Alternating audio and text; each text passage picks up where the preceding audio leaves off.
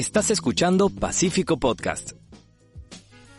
Hola, mi nombre es Oscar y quiero aconsejarte que prestes mucha, pero mucha atención a este episodio, porque el tema de hoy está centrado en tu seguridad y en todo lo que puedes hacer para prevenir los fraudes y robos en Internet. Recuerda que en época de fiestas los intentos de estafas en línea aumentan y aunque no te des cuenta, podrías estar en riesgo al momento de hacer las cosas más simples como comprar por internet o responder un mail. Pero como todo problema tiene una solución, conversamos con Joan Manuel Cáceres.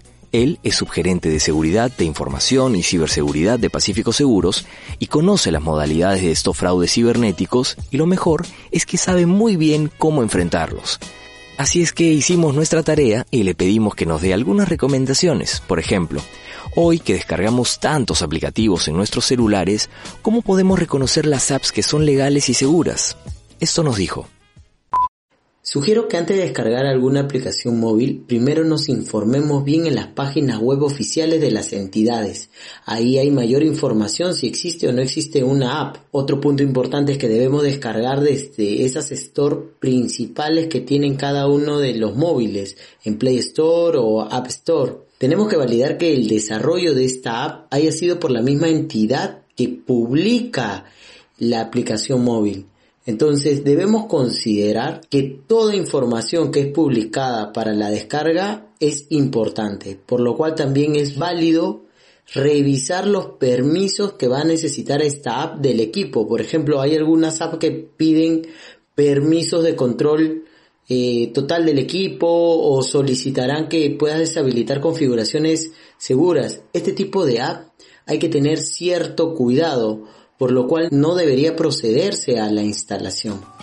Ya lo oíste, mucho ojo con los aplicativos que usas, pero en estos tiempos en los que prácticamente hacemos todo desde el celular, ¿qué precauciones extra deberíamos tomar? Después de todo, ¿quién no ha oído el caso de personas a los que les robaron sus celulares y luego ingresaron a sus cuentas para hacer préstamos o transferencias a terceros? ¿Cómo puede uno evitar estos malos ratos? Bueno, actualmente nuestros celulares contienen toda nuestra información. De hecho, si alguien nos roba este equipo, puede saber mucho de nosotros. Por eso, en ese sentido, mi principal recomendación es no almacenemos información muy confidencial o personal, que pueda ser importante sobre todo cuentas bancarias, número de tarjetas o alguna contraseña. Entonces, si, si tenemos este tipo de información en el equipo, Importante que habilitemos controles robustos para poder acceder a las funcionalidades o aplicaciones desde nuestro celular. Poner alguna huella digital, algún PIN o patrón o alguna clave difícil que son algunas medidas de protección para evitar el acceso directo hacia esta información. Entonces, si nos roban el equipo, lo principal es cambiar todas las contraseñas de nuestras cuentas de correo, tarjetas, para evitar ser víctima del robo de la información o de hacer alguna operación fraudulenta. Es curioso que el especialista mencione lo de las claves difíciles. Todo el mundo sabe que son importantes, sin embargo, no es tan fácil memorizarlas. En mi caso, cada vez que trato de poner contraseñas un poquito más complicadas, al día siguiente termino olvidándolas. Y estoy seguro de que no soy el único al que le pasa. ¿Qué mejor entonces que considerar algunas pautas adicionales. Bueno, las contraseñas robustas son una recomendación bien válida, ¿no? Debido a que aumenta la complejidad a los ciberdelincuentes, le ponemos un poco más difícil el poder descubrir la contraseña real. Utilizar números, caracteres especiales, como un Michi, o usando minúsculas, mayúsculas o aumentando la longitud de la contraseña que no sea corta, que sea un poco más larga, permite tener este tipo de contraseñas difíciles. Sin embargo, eh, es un poco más complejo recordarlas.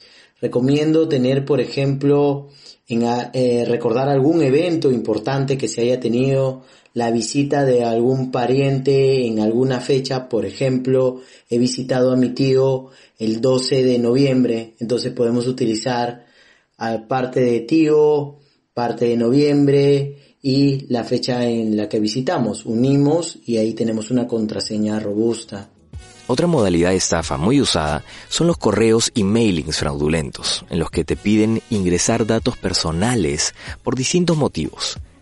¿Qué suelen contener estos correos? ¿Cómo hacer para identificarlos? Atento a lo que sigue. Lo más recomendable es primero revisar quién te lo está enviando, conocer el remitente o revisar el correo donde están llegando este tipo de comunicaciones si es de la entidad que nosotros trabajamos. Otro de los tips es que nos tomemos un tiempo para revisar el correo, el mensaje como tal, porque muchas veces estos mensajes que son de engaño tratan de hacernos creer de que vamos a ganar algún premio o de que es importante nuestra participación en la entrega de información para ganar algún premio, tener algún regalo, algo que supuestamente vamos a ganar. Entonces es importante saber de qué trata la comunicación. Ahora, todos estos consejos son de tipo preventivo. Pero ¿qué pasa si finalmente uno se descuida y termina siendo víctima de estos delincuentes?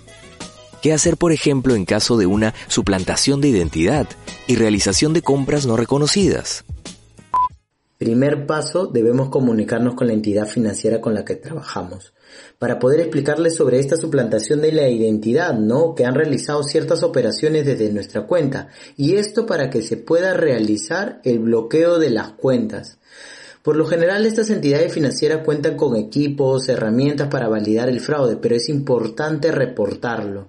El siguiente paso es realizar una denuncia sobre este delito. En el Perú ya contamos con con expertos, contamos con una división de alta tecnología de la Policía Nacional del Perú. Entonces podemos acercarnos y hacer esta denuncia y hacerle entrega de captura de pantallas o evidencias que te ayuden a poder identificar claramente esta suplantación de identidad. Buenísimo. Ya tienes un panorama de todo lo que puedes hacer para cuidarte de los robos en línea y delitos informáticos. Comparte estos consejos con tu familia y amigos. Recuerda que estar protegidos es también estar mejor informados y alertas. Y sigue nuestro programa en Spotify, Evox y Apple Podcasts. Nos encuentras como Pacífico Podcast. Gracias por escucharnos y recuerda, no estás solo. Hasta la próxima.